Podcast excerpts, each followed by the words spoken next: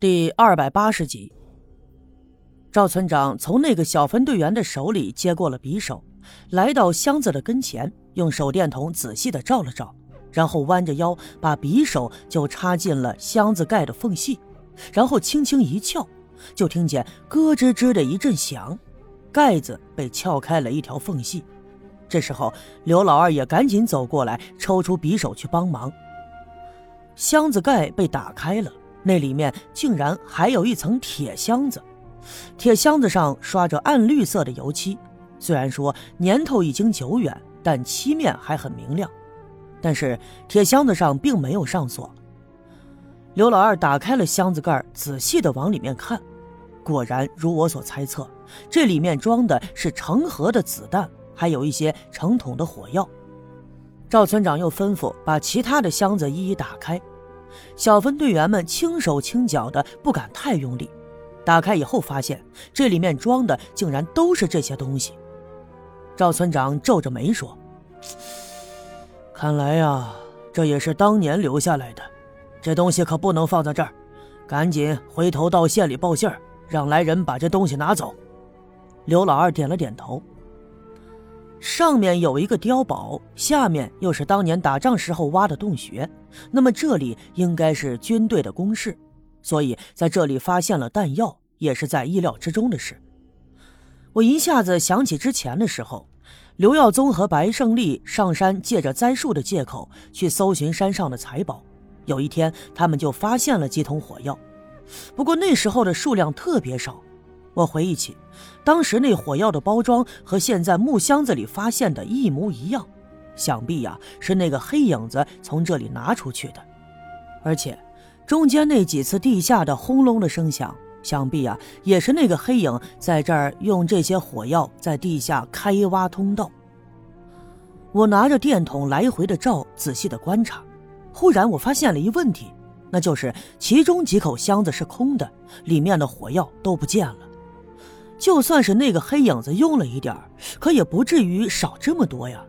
那么那些火药被他弄到哪儿去了？是不是他还有什么大的举动？想到这儿，我不禁紧张了起来。可是啊，这屋子它就这么大，也没有什么间隔，一眼望去，所有的东西都在这儿。赵村长安排人清点这里的东西，并把撬开的盖子全都盖上，而老郑却心不在此。他手里拿着那个短柄的镐头，正在东敲西敲。我明白他的意思，这个山洞呀，已经走到了尽头，但是仍旧没有发现财宝的踪迹。他是在找，看看附近还有没有别的暗门密道通往别处。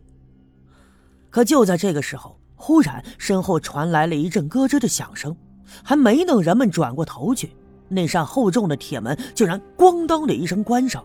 紧接着传来了一阵噼里啪啦的声响，很明显呀，这门从外面被锁上了。一听到这个声音，屋里的人都吓了一跳，慌忙跑到铁门的跟前。铁门上只有几根竖着的栅栏，能看到外面。刘老二提着手电筒就往外面照，就发现铁门外面闪过了一个黑影。当然，我也看见了，我心里头不禁一惊，因为我确定这就是那个黑影子。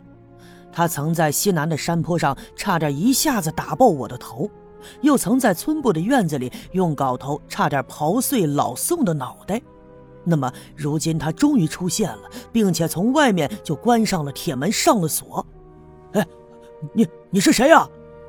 刘老二慌张地问。这时候老郑也冲了过来，他面色焦急，想必这一切也出乎了他的意料之外。哎，快点快点把门打开呀！可是外面那个人并不说话，而是弯着腰从一旁的一间屋子里抱出了一个大木箱。那个箱子呀，跟屋里装火药的一模一样，不用说，这也是炸药。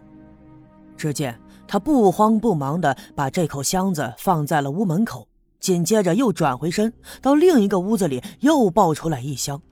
屋里的人都吓坏了，他的意图很明显。既然从外面锁上了铁门，又把炸药堵在门口，想必是想要引燃火药炸塌这个山洞。那么如此说来，屋里的所有人恐怕是无处逃生的。这一下子，老郑急了，他从背上摘下枪，嘁里咔吧的顶上子弹，把枪口顺着窗子伸出去，冲那人喊：“赶紧把门打开，不然我一枪崩了你！”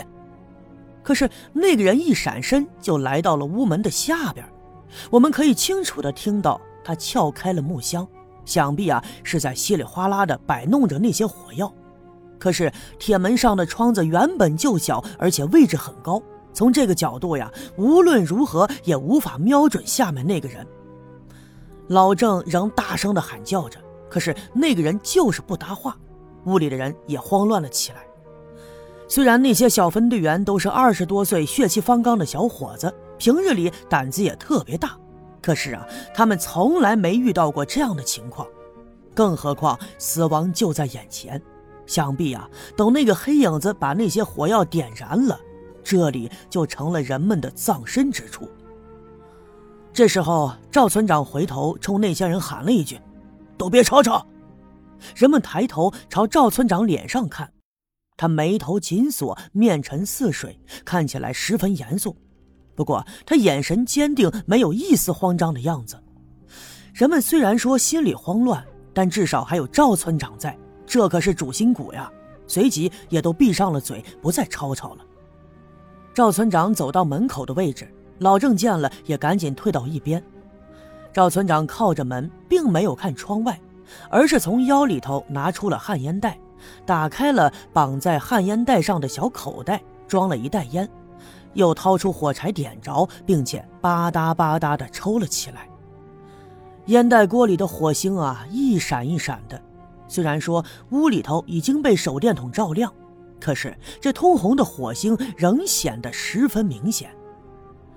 赵村长抽了两口烟雾，在他脸上缭绕，呛得他眯起了眼，抬头看着墙上的几个大字“严禁烟火”，然后慢悠悠地对外面的人说：“ 马老三，是你吧？”赵村长不紧不慢，声音不大不小。他话音刚落，稀里哗啦的声音立刻停止。虽然说隔着铁门看不见外面，可是我可以猜测出，想必呀被赵村长给说中了。那个人他在发愣。赵占山，你还记得我？那个人竟然说话了，他的声音沙哑又低沉，让人听了不禁是毛骨悚然。但是赵村长却笑了笑说：“ 马老三，这一晃都多少年了啊？你咋就那么小心眼呢？”